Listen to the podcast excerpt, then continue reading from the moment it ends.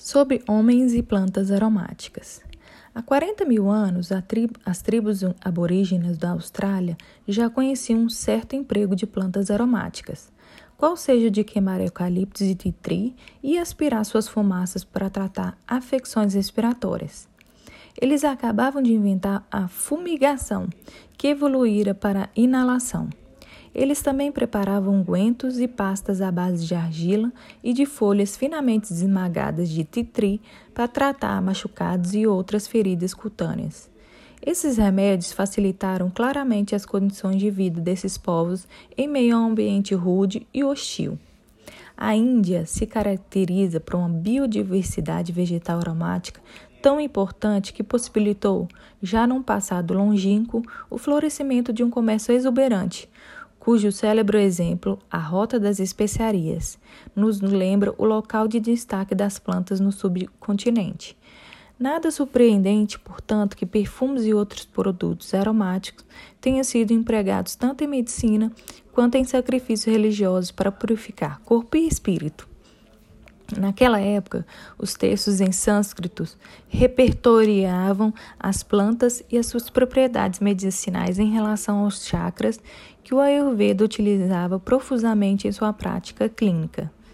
Na China, há mais de 3,5 mil anos de nossa era, surgiu o mais antigo tratado de fitoterapia conhecido, precursor das farmacopeias atuais.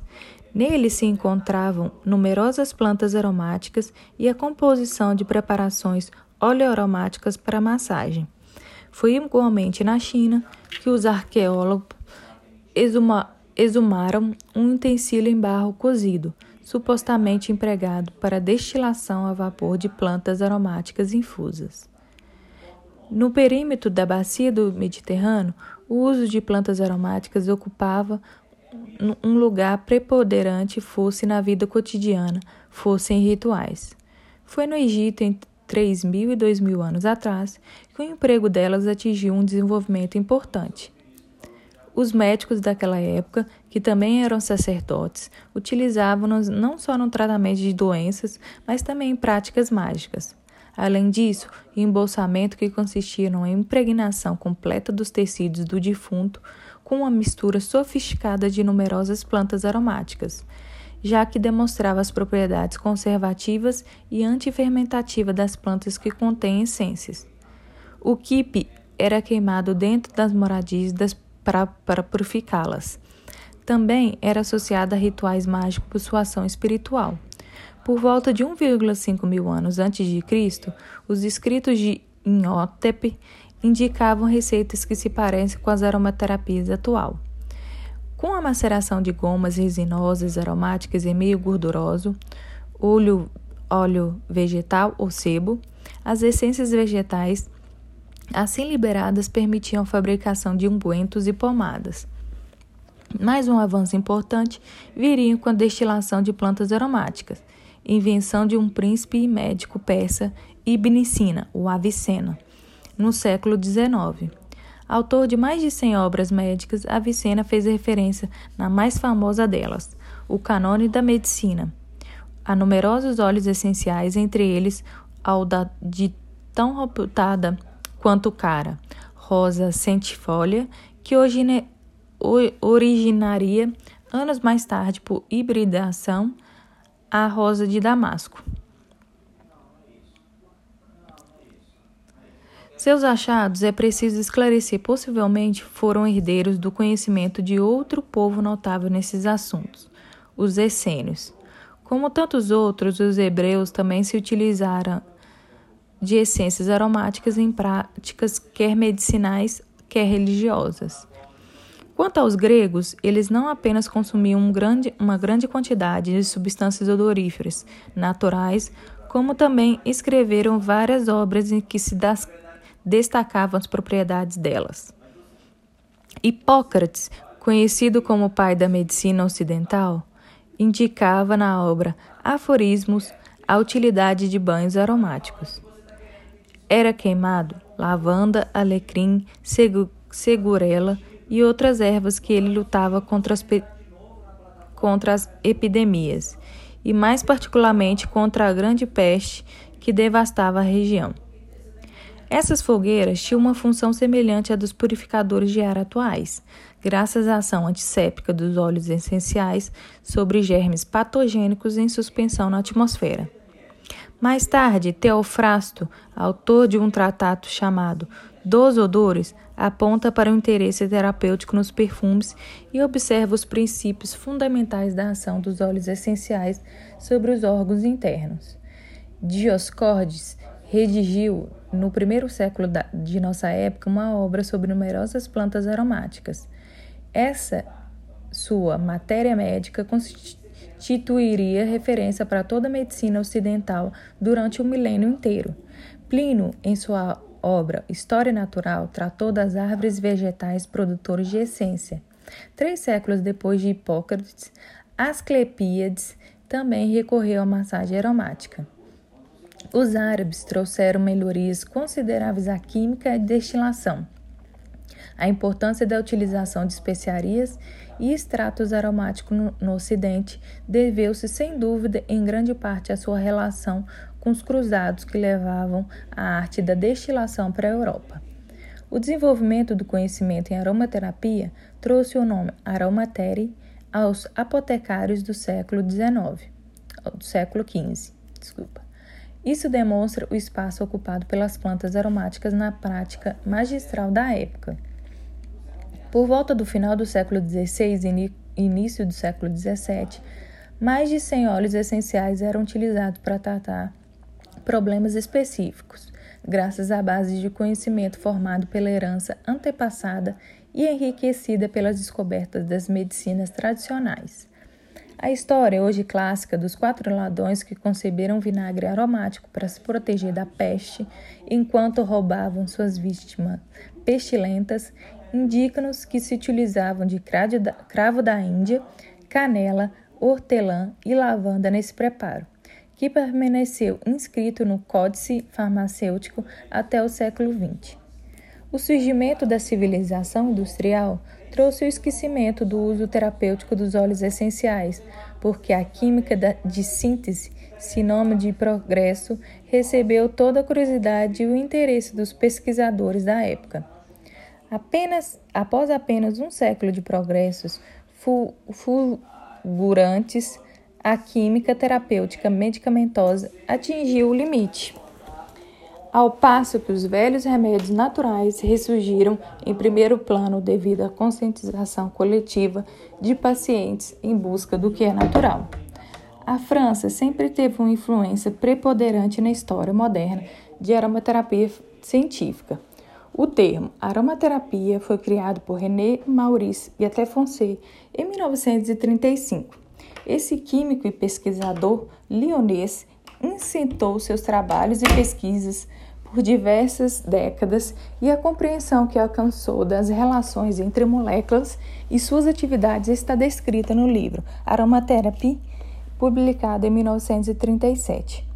A história conta que ele queimou gravemente a mão no momento de uma explosão em seu laboratório e que, tendo mergulhado numa tina com óleo essencial de lavanda, alcançou uma cura ultra rápida, sem incidência de infecção nem cicatriz.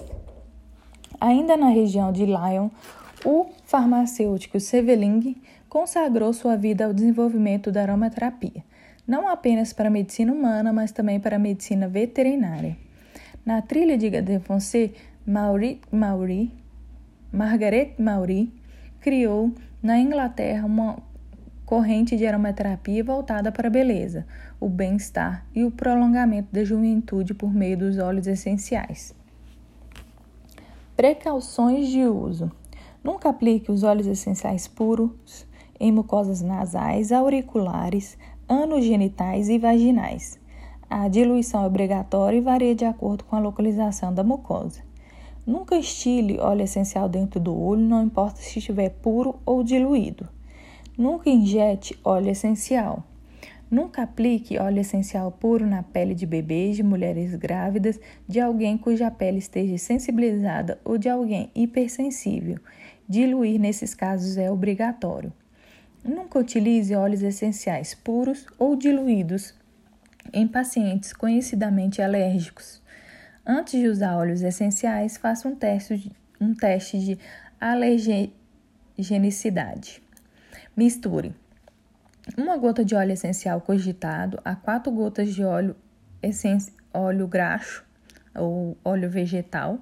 Aplique essas cinco gotas sobre a pele na dobra interna do cotovelo e aguarde 24 horas para avaliar, seja uma reação alérgica imediata na região da aplicação, seja uma reação alérgica manifestada muitas horas após a aplicação e talvez numa região distante daquela em que foi feita a aplicação.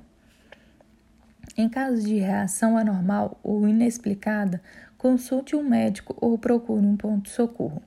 Em caso de ingestão acidental de um volume anormalmente alto de óleos essenciais, é necessário beber de 30 a 50 ml de óleo vegetal alimentício, exemplo, azeite, e telefonar para o centro de envenenamento da sua região em busca de orientações. Em caso de acidentalmente cair óleo essencial dentro dos olhos, é necessário banhá-los sobre um fluxo contínuo de água fresca durante alguns minutos, para que esse fluxo mecânico arraste o óleo essencial. Em seguida, deve-se passar nos olhos um chumaço de algodão ou uma gaze embebecida de óleo vegetal para diminuir a irritação. Antibiótico versus óleos essenciais quimiotipados.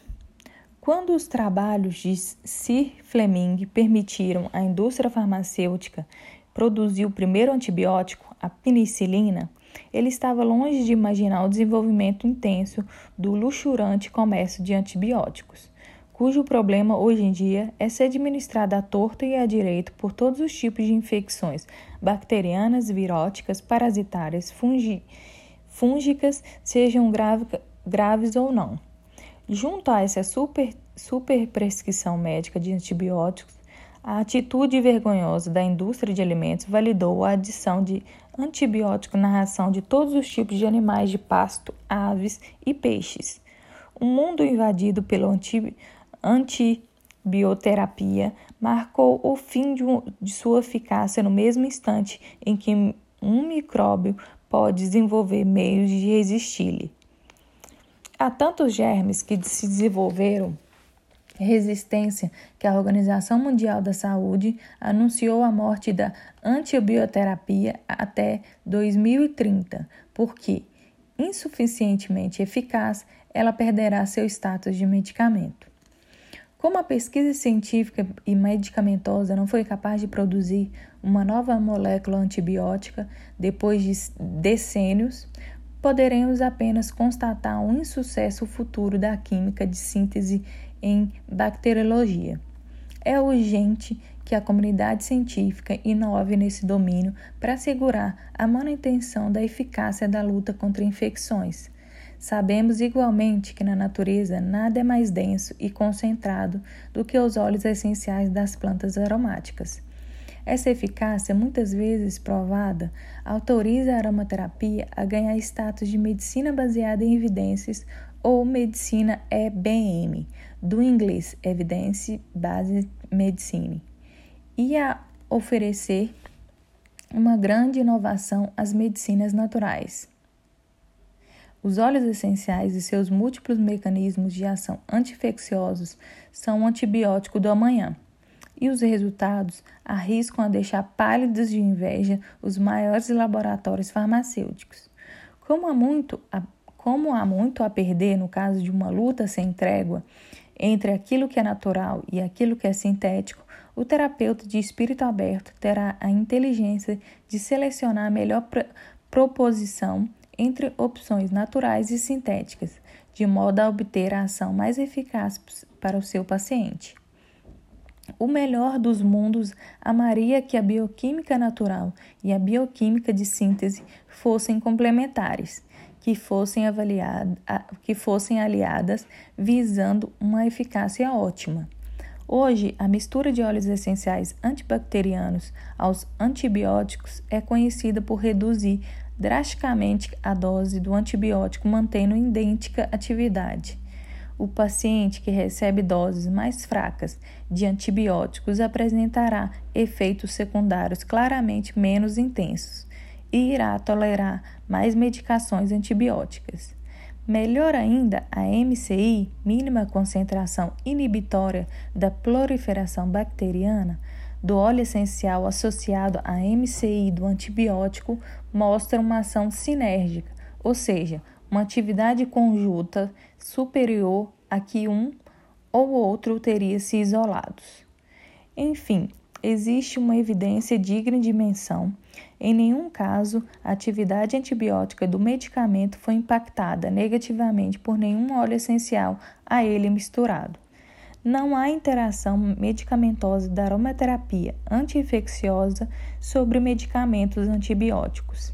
Um interesse maior e definitivo surgirá de resultados com pesquisas sobre o biofilme que as bactérias desenvolvem a fim de barrar a via de ação dos antibióticos. Os óleos essenciais desestruturam e fragilizam esse baluarte bacteriano, criando brechas através das quais os antibióticos se infiltram para exercer sua atividade microbicida. Sem considerar que os próprios óleos essenciais misturados aos antibióticos são por si sós antibacterianos, o que reforça a ação global da sinergia.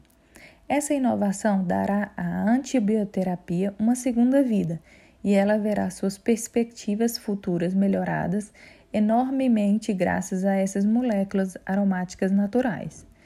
Flagelo dos tempos modernos, as doenças nosocomiais, ou seja, aquelas contraídas pela permanência em estabelecimentos como hospitais, a exemplo do desenvolvimento de resistência bacteriana, matam anualmente mais de 5 mil pacientes na França. Mas bastaria o conhecimento afinado em aromaterapia científica médica para reduzir substancialmente os falecimentos em decorrência delas, assim como os fracassos cada vez mais numerosos dos tratamentos anti-infecciosos classicamente prescritos nós seguimos de forma entusiástica a que a sabedoria popular insiste em nos fazer lembrar. Feche o cerco sobrenatural e ele voltará a galope. Nada corresponde melhor à jornada aromática do que essa citação. Trechos do livro O Grande Manual da Aromaterapia de Dominique Badoux.